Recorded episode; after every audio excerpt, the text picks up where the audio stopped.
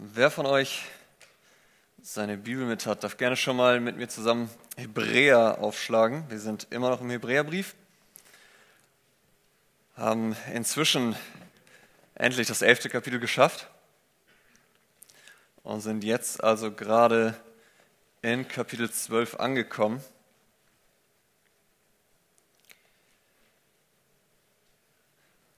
Aber bevor wir anfangen zu lesen, möchte ich euch eine kleine Geschichte erzählen. Und zwar von einem Mann, der über eine gewisse Zeit seine Familie vernachlässigte. Und eines Abends, als Reaktion darauf, kam dann seine Frau zu ihm und fing das, was sie ihm sagen wollte, mit den berühmten Worten an, Schatz, wenn du mich wirklich liebst, also Männer, für die, die es noch nicht wissen, ganz böses Zeichen. Also sie sagte, Schatz, wenn du mich, und sie ging so noch weiter, und die Kinder wirklich liebst, dann beweise es, indem du einen Marathon vom Beginn bis zum Ende durchläufst.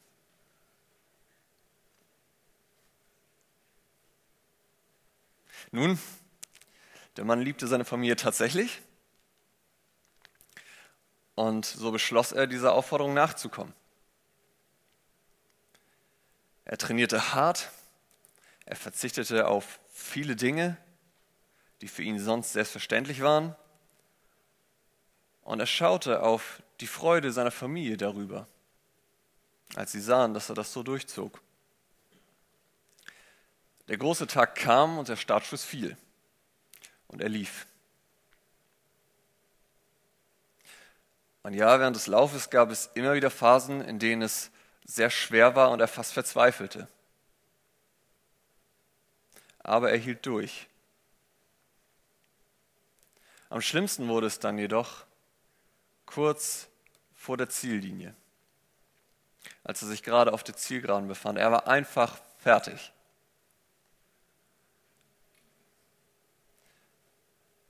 Und er schaute auf seine ihn verlassene Kraft, auf seine Erschöpfung. Er fing an, nach unten auf seine Füße zu gucken, was ihn beinahe ins Stolpern brachte. Doch in diesem Moment hörte er ihm bekannte Stimmen. Es waren seine Kinder, die ihren Vater anfeuerten. In diesem Moment besann er sich und er begann wieder auf das Ziel zu sehen und was er sah, motivierte ihn noch mehr. Denn als er aufsah, erblickte er seine Frau, die auf der Ziellinie auf ihn wartete. Und so hielt er durch. Als er später gefragt wurde, warum er das getan und wie er das trotz sichtlicher Erschöpfung denn durchhalten konnte, antwortete er, man liebt das, wofür man sich müht, und man müht sich für das, was man liebt. Ich war öfter kurz davor aufzugeben, aber dann erinnerte ich mich daran, dass meine Familie mich immer geliebt hat und meine Frau sich so häufig für mich aufgeopfert hat. Und spätestens, als ich ihre Stimmen hörte und sie sah, erinnerte ich mich daran, dass sie es wert sind. Ist eine schöne Geschichte, oder? Und sie dient uns als eine sehr schöne Illustration für das, was unser Text uns heute sagen will, wenn sie auch an vielen Stellen mal mehr, mal weniger hinkt.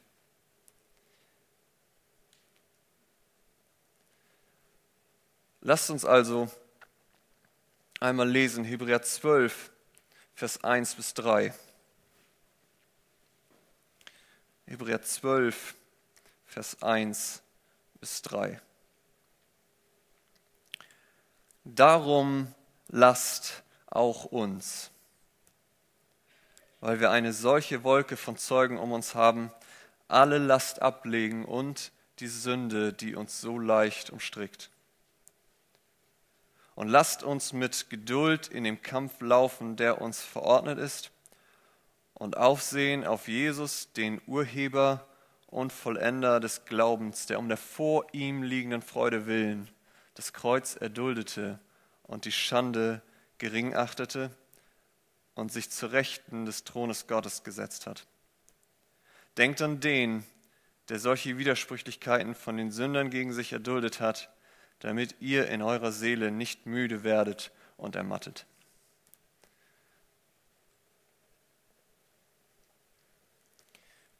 Wir wollen uns diesen Text anhand der vier Verben, der vier Tu-Wörter, also die Worte, die man gebraucht, zu beschreiben, dass man etwas tun soll, angucken. Wobei ich die letzten beiden zusammenfassen würde. Das heißt für die Gliederung, für diejenigen, die mitschreiben, drei Punkte, drei Verben.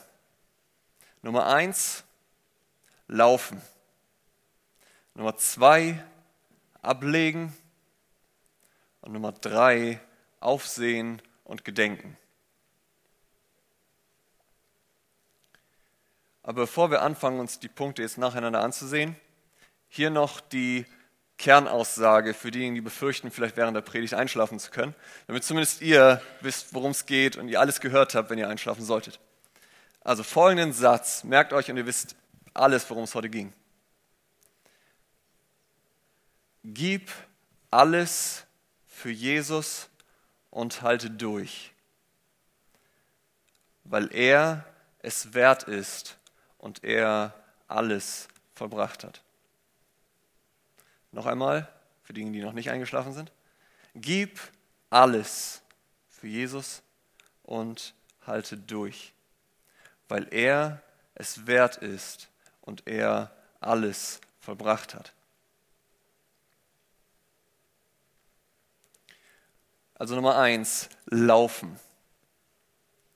Der Schreiber des Hebräerbriefs benutzt, wie wir gesehen haben, in unserem Text ein Bild, mit dem er das christliche Leben beschreibt, nämlich einen Lauf. Er schreibt in Vers 1, lasst uns mit Geduld laufen in dem Kampf, der vor uns liegt. Das Wort Kampf hier ist im Sinne eines Wettkampfes zu verstehen, also eines Wettlaufs. Es geht hier also, wie Andi auch diese Predigt so schön tituliert hat, um den Lauf des Lebens. Doch was ist das für ein Lauf?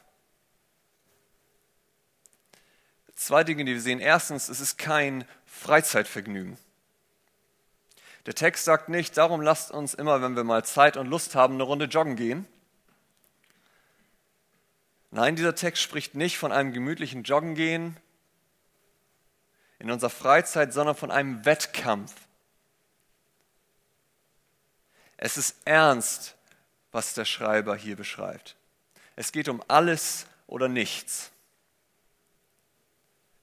Und das Zweite, was uns der Text zeigt, ist, was für ein Wettkampf dieser Lauf des Lebens ist. Nochmal Vers 1, lasst uns mit Geduld oder ein anderes Wort, lasst uns mit Ausdauer laufen in dem Kampf, der uns verordnet ist. Es handelt sich also nicht um einen 100 oder 200 Meter Sprint, sondern für diesen Lauf brauchst du Geduld. Du brauchst Ausdauer. Es geht um einen Marathon, den wir in unserem Leben laufen. Jeder von uns, der mehr als zehn Jahre lebt, Schon gemerkt, dass das nicht von 0 auf 100 vorbei ist. Es ist kein schnelllebiges von jetzt auf gleich. Unser Leben ist ein Marathon und dieser Lauf dauert Zeit. Warum sagt der Hebräerbriefschreiber uns das?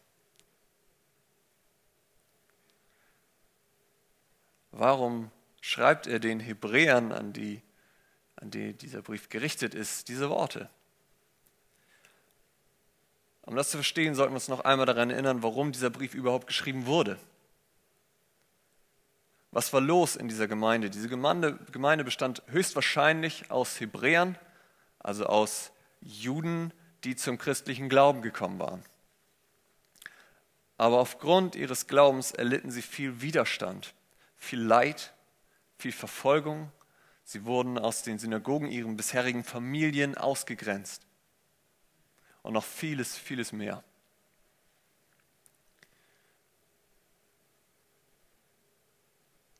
Können wir uns vorstellen, wie es in ihnen aussah, dass das nichts Schönes war, dass das belastend ist? Ist es nicht nachvollziehbar, dass sie bei so viel Widerstand, Not und Leid müde wurden, darüber nachdachten, aufzugeben und wieder ins Judentum zurückzukehren, um all dem doch nur entkommen zu können? Vielleicht haben manche von Ihnen auch gedacht, dieser Weg ist so schwer. Ich dachte, ich würde mehr Früchte in meinem Leben sehen. Ich dachte, es würde belohnt werden. Aber irgendwie sehe ich gerade nur Probleme und Schwierigkeiten. Und vielleicht geht es dir genauso. Du guckst auf dein Leben als Christ und sagst, als ich zum Glauben kam, habe ich gedacht, um es mit den Worten unseres Pastors zu sagen, es wird alles happy clappy. Aber irgendwie ist das gerade alles so schwer. Und ich, ich verstehe das nicht. Ich werde aufgrund meines Glaubens ausgegrenzt in der Schule. Ich bin nicht so cool wie die anderen, weil ich nicht alle Dinge mitmache. Sie reden hinter meinem Rücken schlecht über mich. Und was auch immer dir vielleicht begegnet. Der Hebräerbriefschreiber erinnert die Hebräer und uns daran, es ist kein Sprint, den du läufst. Es geht nicht darum, dass du mit Feuer gestartet bist.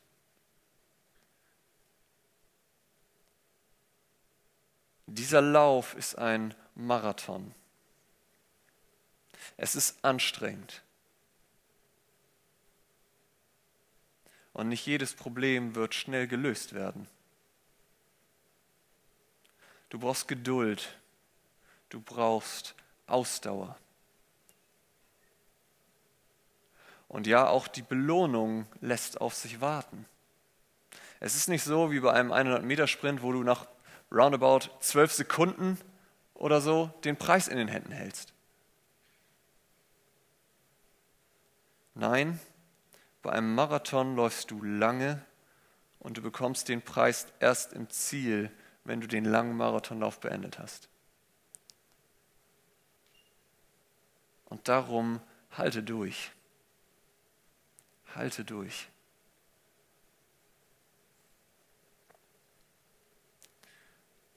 Und im Folgenden gibt uns nun der Autor des Hebräerbriefes noch eine Anleitung dazu.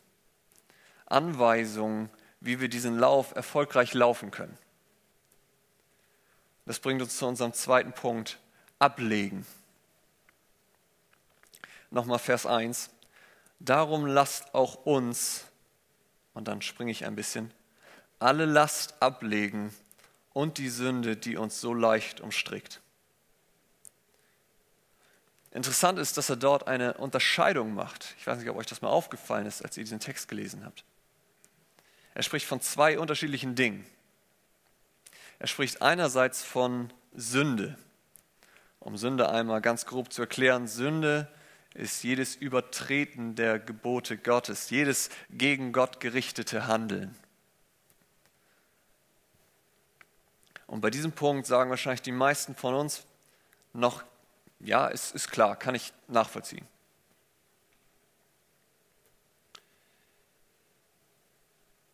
Und ja, der Schreiber zeigt auch, dass Sünde das größere Übel von diesen beiden Varianten ist, die er aufzählt. Er spricht von der Sünde, die uns so leicht umstrickt. Ich weiß nicht, ob du schon mal versucht hast, umstrickt, also gefesselt zu laufen. Das ist nicht so einfach. Andere Übersetzungen sagen umringt oder umzingelt. weiß nicht, ob du schon mal versucht hast, außer dann vielleicht groß hin und her zu laufen im Kreis. Ähm, da passiert nicht viel mit dem Laufen. Beide Begriffe, egal wie du ihn übersetzt, zeigen, auf diese Art und Weise ist Laufen nicht möglich.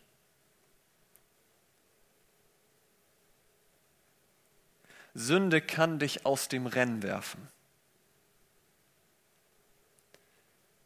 John Owen hat einmal gesagt, töte die Sünde oder sie tötet dich. Und das ist so wahr. Und darum lege die Sünde ab, töte sie, bevor sie dich aus dem Rennen wirft, bevor du disqualifiziert wirst. Aber er spricht auch von jeder Last oder alle Last. Das Wort, das an der Stelle gebraucht wird, kann auch mit Gewicht wiedergegeben werden. Und das ist auch vollkommen logisch. Welcher Läufer will schon mit zusätzlichem Ballast laufen? Ich habe das Experiment heute mal gemacht und ähm, habe mir den ganzen Tag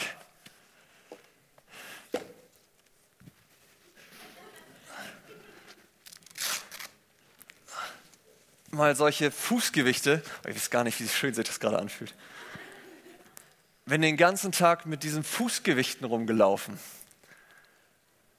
Das schränkt schon ziemlich ein.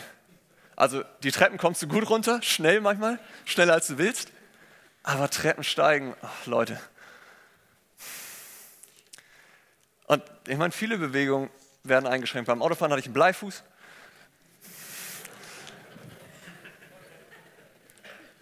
Nein, aber ohne Witz. Ähm, das schränkt wirklich ein solche Gewichte an den Füßen zu haben. Und es ist wirklich gerade vollkommen entspannt. In den griechischen Marathonläufen ging das teilweise sogar so weit, dass diese Leute sich ihrer ganzen Kleidung entledigt haben und nackt gelaufen sind, weil sie gesagt haben, ich will nichts haben, was mich behindern könnte. Das müsst ihr jetzt nicht praktisch umsetzen, aber ich glaube, die größere Versuchung für die meisten von uns hier heute ist nicht aufzugeben, aus dem Rennen auszusteigen und Jesus den Rücken zu kehren, sondern die größere Versuchung besteht wahrscheinlich darin, aufzuhören, zu laufen und anfangen zu schlendern und zu trödeln.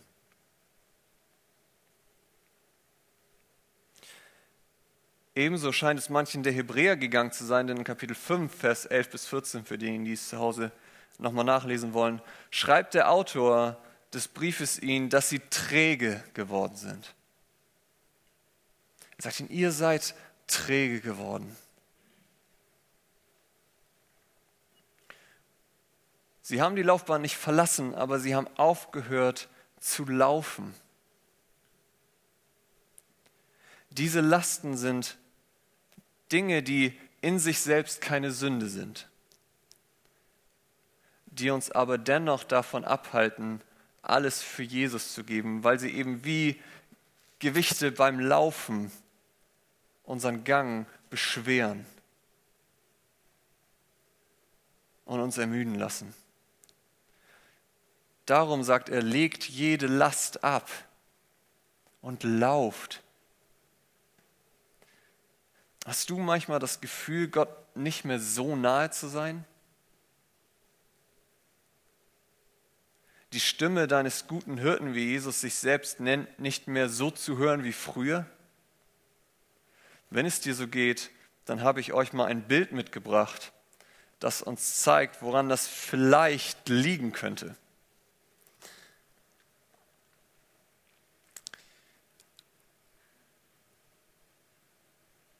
Also ihr seht da im Hintergrund diesen Hirten, wie er mit der lautesten Stimme ruft, die er hat. Und dieses, äh, man kann in dem Sinne wahrscheinlich wirklich sagen, das dumme Schaf ist so beschäftigt mit allen möglichen Dingen. Fernsehen, Radio, Lesen, Musik hören. Ich weiß nicht, ob das auch noch für eine Brille das ist. Ähm, der Laptop ist an. Und ihr seht da ganz unten die Bibel unter anderen Materialien liegen, also vollkommen verachtet. Und was dieses Schaf sagt, für diejenigen, die des Englischen nicht ganz so mächtig sind, ist ganz grob, ich wundere mich, warum ich die Stimme des Hirten nicht mehr höre.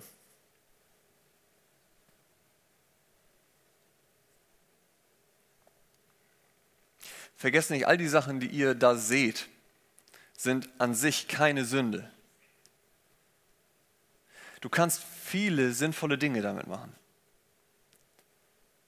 Und die Bibel selbst sagt in 1 Timotheus 6, 17, dass Gott uns alles reichlich darreicht, um es zu genießen. Gott meint es gut mit dir. Die Dinge an sich sind keine Sünde. Aber wenn du anfängst, so viel Zeit da rein zu investieren, dass du deine Beziehung zu Gott darunter leiden lässt. Das heißt, dass du zum Beispiel so viel Fernsehen guckst, dass du deine Bibel nicht mehr liest oder nicht mehr betest, dann ist es zu einer Last geworden, die dich vom Laufen abhält. Ich selbst habe mich in, in diesem Bild, als ich es damals entdeckt habe, sehr, sehr wiedergefunden. Und ich habe mir überlegt, okay, was kann ich tun, um diese Last zumindest auf eine gewisse Art und Weise abzulegen. Ich habe Entscheidungen getroffen, die darauf hinarbeiten. Das bedeutete für mich ganz praktisch und ganz für manche vielleicht einfach ganz platt und simpel, ich kaufe mir keinen größeren Fernseher. Ich kaufe mir nicht die neueste Spielekonsole, weil ich wusste, dass das für mich eine Last sein wird, die mich vom Laufen abhält weil ich zu viel Zeit dort hinein investieren würde. Das bedeutet nicht, dass ich nicht immer noch Fernsehen gucke und auch gerne mal zocke. Ich meine, ihr könnt Yoshi fragen, äh, gegen eine gepflegte Runde FIFA habe ich noch fast nie Nein gesagt. Das ist nicht das, was gemeint ist, aber ich glaube, ihr versteht, was ich meine, oder? Okay, einer nickt, das ist gut. Die anderen? Ja? Okay, weil das ist wichtig, dass ihr den Punkt versteht und wir uns nicht missverstehen. Ähm, okay, danke. Ich glaube, das Bild kann dann erstmal weg. Vielen Dank dafür. Ich wünsche mir einfach, dass sich unser Denken verändert. Dass wir nicht mehr nur noch fragen, ist das, was ich hier tue, Sünde? Versteht mich nicht falsch, diese Frage ist nicht verkehrt und sie ist gut. Diese Frage zu stellen ist ein Schritt in die richtige Richtung. Aber meiner Meinung nach, nach reicht sie nicht weit genug. Das ist, als wenn ich mir die Frage stelle, was muss ich heute unterlassen, um meinen Partner oder meine Freunde nicht zu verletzen? Ja, die Frage an sich, ihr merkt, die ist gut, aber wäre es nicht viel sinnvoller zu fragen, was kann ich heute tun, um ihnen zu zeigen, wie sehr ich sie liebe? Ist das nicht die Frage, die sinnvoller ist? Und darum lasst uns, wenn wir über unser Leben nachdenken, nicht mehr nur noch fragen, ist das Sünde, sondern lasst uns fragen, hilft mir das zu laufen? Oder mindert es eher meine Leidenschaft für Jesus? Ein Profisportler und ein Marathonläufer fügt seinem normalen Leben nicht nur irgendwelche läuferischen Einheiten hinzu sondern er verzichtet auf gewisse Dinge, von denen er weiß, dass sie seinem Lauf nur schaden würden. Und er ändert seinen Lebensstil. Daher lass mich dich heute fragen, gibt es ein Gewicht in deinem Leben, das dich davon abhält zu laufen?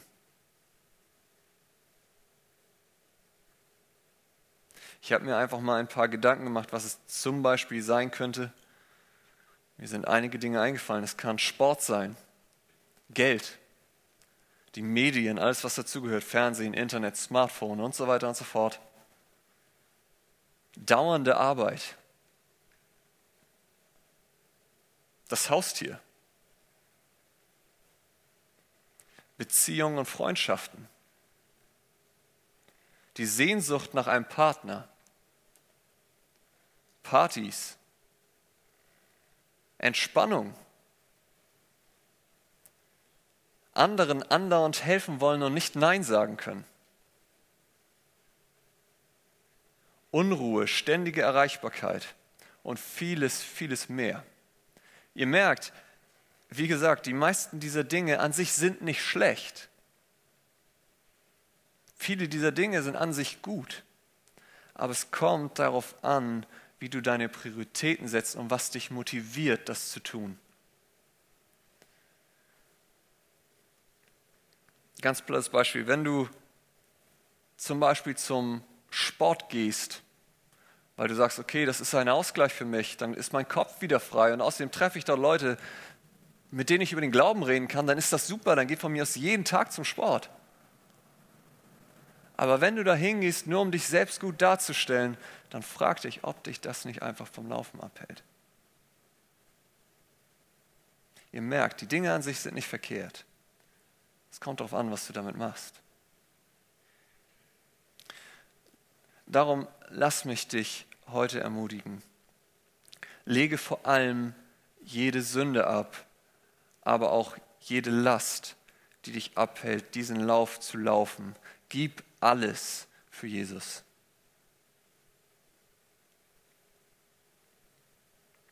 Und nun magst du hier vielleicht sitzen und dir eine der folgenden Fragen stellen.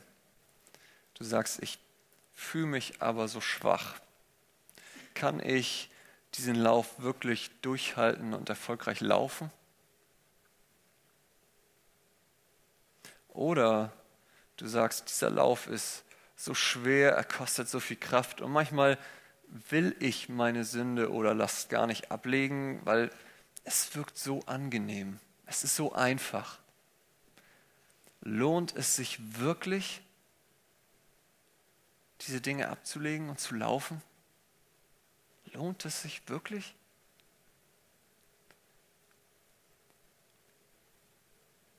Und für diese Fragen gibt der Autor des Briefes uns Ermutigung,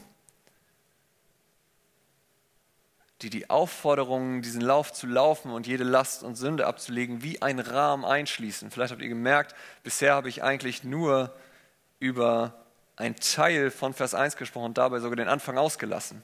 Und über die letzten beiden Verse habe ich noch gar nicht gesprochen. Und das sind die Ermutigungen. Er schließt wie ein guter Pastor. Diese Ermutigung rahmt er oder macht einen Rahmen um diese Aufforderung. Und dann gibt er uns Ermutigung mit auf dem Weg. Denn ganz zu Beginn heißt es in Vers 1, darum lasst auch uns, weil wir eine solche Wolke von Zeugen um uns haben. Dieser Satz beginnt mit einem Darum, deshalb, aus diesem Grund. Das zeigt, dass das, was wir hier lesen, ganz eng mit dem verbunden ist, was wir die ganze Zeit über in Kapitel 11 uns angeschaut haben. Nämlich die ganzen Glaubenshelden, die wir uns einzeln angeguckt haben. Aber was meint der Schreiber des Hebräerbriefs, wenn er sagt, dass sie eine Wolke von Zeugen um uns sind? Meint er damit, dass diese großen Helden, nachdem sie den Lauf erfolgreich gelaufen sind, jetzt am Rand stehen und uns bei unserem Lauf beobachten und jedes Mal, wenn wir fallen oder ausrutschen, sie den Kopf schütteln und denken, was macht er da? Ich glaube, das wäre keine Ermutigung, das war mehr, das würde mehr Druck verursachen, oder? Und ich glaube auch nicht, dass es das ist, was er hier meint sondern was er sagt ist,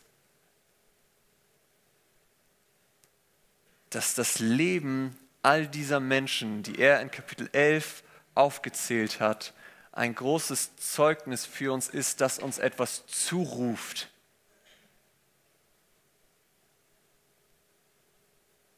Nun, was rufen sie uns zu? Drei Dinge. Erstens, Vers 2, Schau auf Jesus, den Anfänger und Vollender des Glaubens. Es geht bei diesem Lauf immer noch um den Glauben.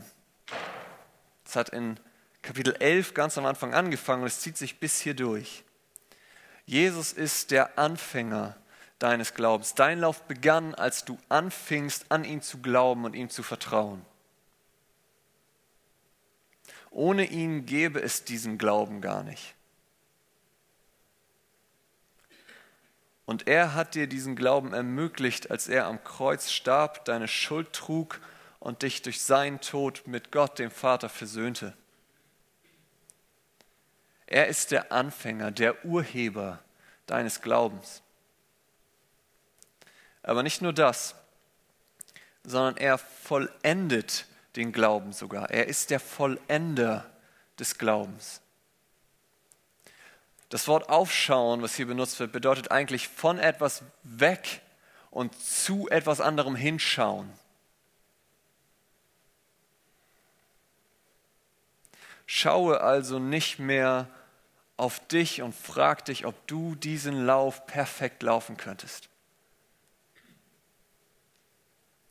Ich kann dir sagen, du wirst es nicht schaffen.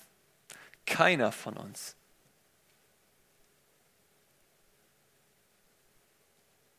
Aber Jesus lässt dich nicht allein.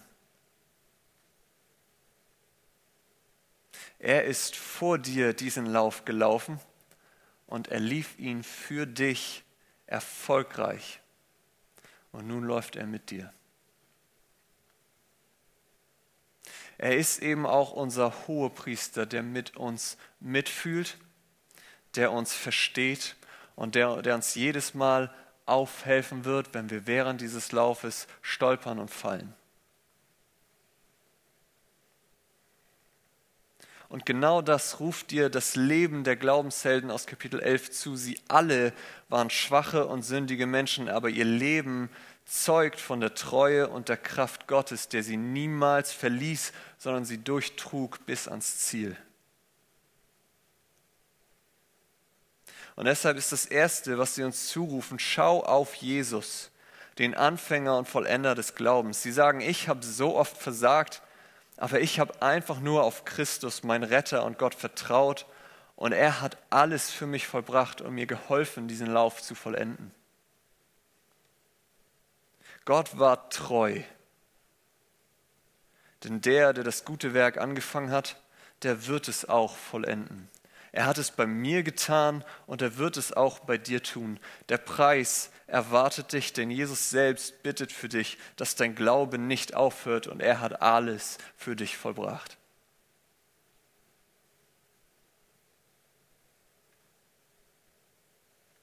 Das ist das Erste, wofür sie Zeugen sind und was sie dir vom Rand zurufen. Sie sagen, lauf weiter. Jesus hat alles getan und er wird das gute Werk, was er angefangen hat, zu Ende bringen mit dir. Das Zweite, was sie dir zurufen, ist, schau auf Jesus, der um der vor ihm liegenden Freude willen das Kreuz erduldete und die Schande gering achtete und sich gesetzt hat zur Rechten des Thrones Gottes. In diesem Punkt ist Jesus unser größtes Vorbild. Eigentlich ist der einzige Glaubensheld, der in Kapitel 11 und 12 auftaucht, Jesus. Wie konnte er diesen schwersten Leidensweg? Wie konnte er das Kreuz erdulden und die Schande für gering achten? Wie schaffte er es, diesen Lauf zu vollenden? Indem er auf die vor ihm liegende Freude schaute. Worin bestand seine Freude? Sie bestand darin, Gottes Ehre wiederherzustellen und gleichzeitig einen Weg zu schaffen, dich und mich zu retten.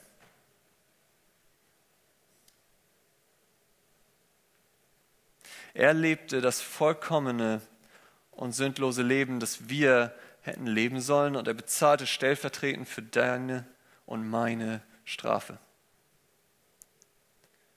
die wir für unsere Sünden verdient hätten. Als er deine und meine Sünde auf sich nahm und am Kreuz unseren Tod starb, damit wir ewiges Leben haben.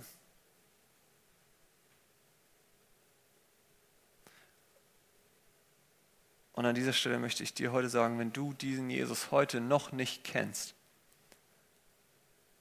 wenn du dein Vertrauen noch nicht in ihn als deinen Erlöser und Retter gesetzt hast, wenn du noch nicht an ihn glaubst und noch nicht Läufer in diesem Rennen bist, dann will ich dich an dieser Stelle einladen, ich will dich bitten, lern ihn kennen.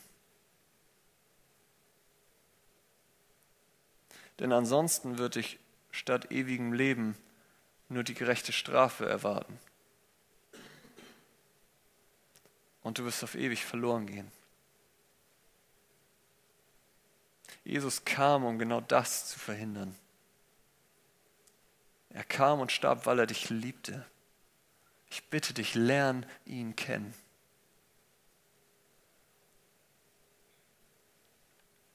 Es ist eben, wie wir am Anfang gesagt haben, wie der Schreiber uns ganz am Anfang gezeigt hat, es ist kein Spiel, es geht um alles oder nichts.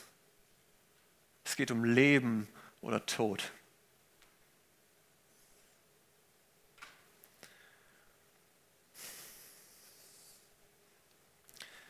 Jesus erduldete das alles um der vor ihm liegenden Freude willen. Und das ist das Zweite, was diese Wolke von Zeugen dir zuruft. Hast du dich einmal gefragt, wie sie es ertragen konnten, all das zu erleiden, was wir in Kapitel 11, Vers 35 bis 38 lesen? Nur zur Erinnerung, Daniel hat es vorhin auch kurz erwähnt. Er schreibt dort, andere aber sind gemartert worden und nahmen die Befreiung nicht an, um eine Auferstehung zu erlangen, die besser ist andere haben Spott und Geißelung erlitten, dazu Fesseln und Gefängnis. Sie wurden gesteinigt, zersägt, versucht, durchs Schwert getötet. Sie sind in Schafspelzen und Ziegenfällen umhergegangen, litten Mangel, Bedrängnis, Misshandlung. Wie konnten sie all das ertragen?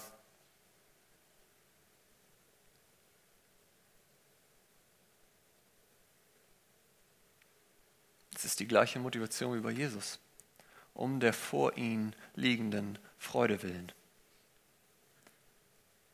Vers 35 sagt es eigentlich, sie nahmen die Befreiung nicht an, um eine Auferstehung zu erlangen, die besser ist. Besser als all das, was sie erlitten haben, ist das, was sie erwartet.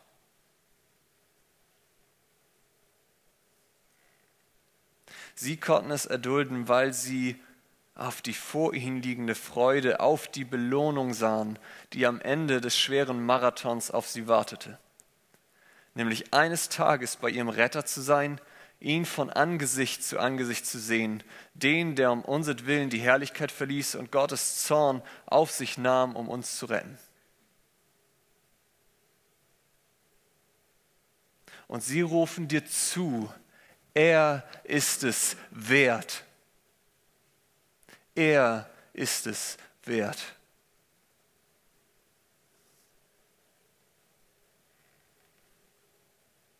Und das Dritte, was sie dir zurufen, ist Gedenk an den, Vers 3, der solchen Widerspruch von den Sündern gegen sich erduldet hat, damit du in deiner Seele nicht müde wirst und ermattest.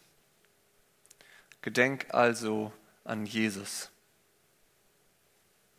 das ist das Dritte, was diese Wolke uns zuruft.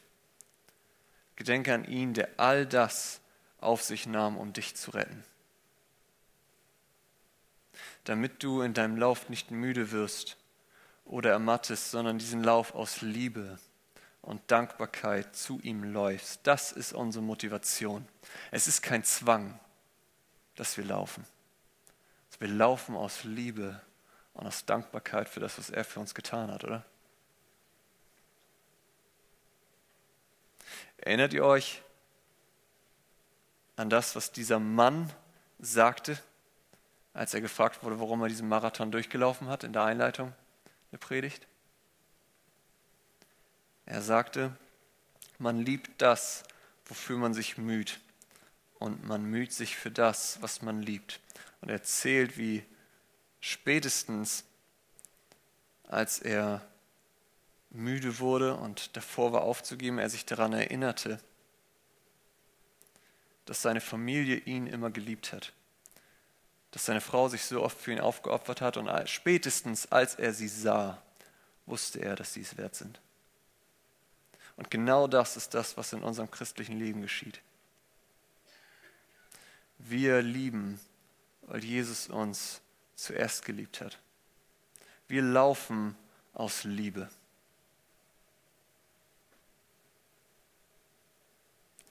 Und es ist die größte Motivation, auf das Ziel zu gucken, auf die Belohnung und zu sehen, dass Jesus besser ist. Erinnert ihr euch, was André uns damals ganz zu Anfang, Beginn unserer Predigtreihe über den Hebräerbrief gesagt hat? Was ist die Kernaussage des Hebräerbriefs? Jesus ist besser. Und genau das zeigt uns dieser Text. Und ich möchte zum Schluss kommen und meine Schlussworte sollen vor der Kernaussage, die ich dann nochmal wiederholen möchte, und ihr werdet alles wiederentdecken, worüber wir geredet haben, möchte ich euch von einem Traum erzählen, den ich hatte. Das ist etwas, was mir eigentlich nicht so nahe liegt, so etwas zu tun, aber ähm, er unterstreicht genau das, worüber ich heute rede. Und es ist noch gar nicht so lange her, dass ich diesen Traum hatte. Ich weiß gar nicht, ob ich diesen Text ähm, vorher gelesen hatte. Auf jeden Fall ging es mir ziemlich genauso. Es war kurz nachdem ich dieses Bild, was ich euch gezeigt habe, entdeckt habe. Und ich merkte, okay, Matze, du läufst nicht mehr richtig. Irgendwas hält dich zurück. Du hast aufgehört zu laufen. Du schlenderst nur noch. Und in der Nacht bin ich eingeschlafen und ähm, hatte einen Traum, dass ich mit einem Freund von mir die Straße entlang ging und er mir davon berichtete, dass er beschlossen hat, sein ganzes Leben für Jesus hinzugeben. Und dass er oder dass es für ihn bedeutete, in die Mission zu gehen. Das heißt nicht, dass jeder von uns in die Mission gehen soll und dass du nur so dein Leben Jesus hingeben kannst, aber ihr versteht den Punkt. Und er erzählte mir das und ich überlegte und sagte, ja, okay. Das ist cool. Und er versuchte mich zu überzeugen, ebenso zu handeln und mein Leben ganz für Jesus zu geben. Und ich, ich war mir nicht sicher. Und in diesem Traum trug ich meine Lederjacke. Und ich weiß nicht, ob ihr so Träume kennt, wo ihr ganz genau wisst, was eine bestimmte Sache in diesem Traum symbolisiert. Und ich wusste, dass diese Lederjacke all, für all das stand, was mich davon abhielt, diesen Lauf wirklich zu laufen. Es war letzten Endes wie diese Gewichte. Und irgendwann sagte er zu mir, du Matze, okay, es ist schön gewesen, mit dir zu reden, aber ich muss jetzt los. Ich muss laufen. Und er lief los. Und ich stand da und überlegte und dachte mir, machst du mit? Läufst du wirklich hinterher? Und ich überlegte und sagte, eigentlich ist es das, was du willst. Und ich zog die Jacke aus und warf sie beiseite und war kurz davor loszulaufen. Und dann drehte ich mich um und dachte, nimm die Jacke nochmal mit, wer weiß, was passiert. Und ich nahm die Jacke wieder, zog sie an und versuchte ihn noch einzuholen.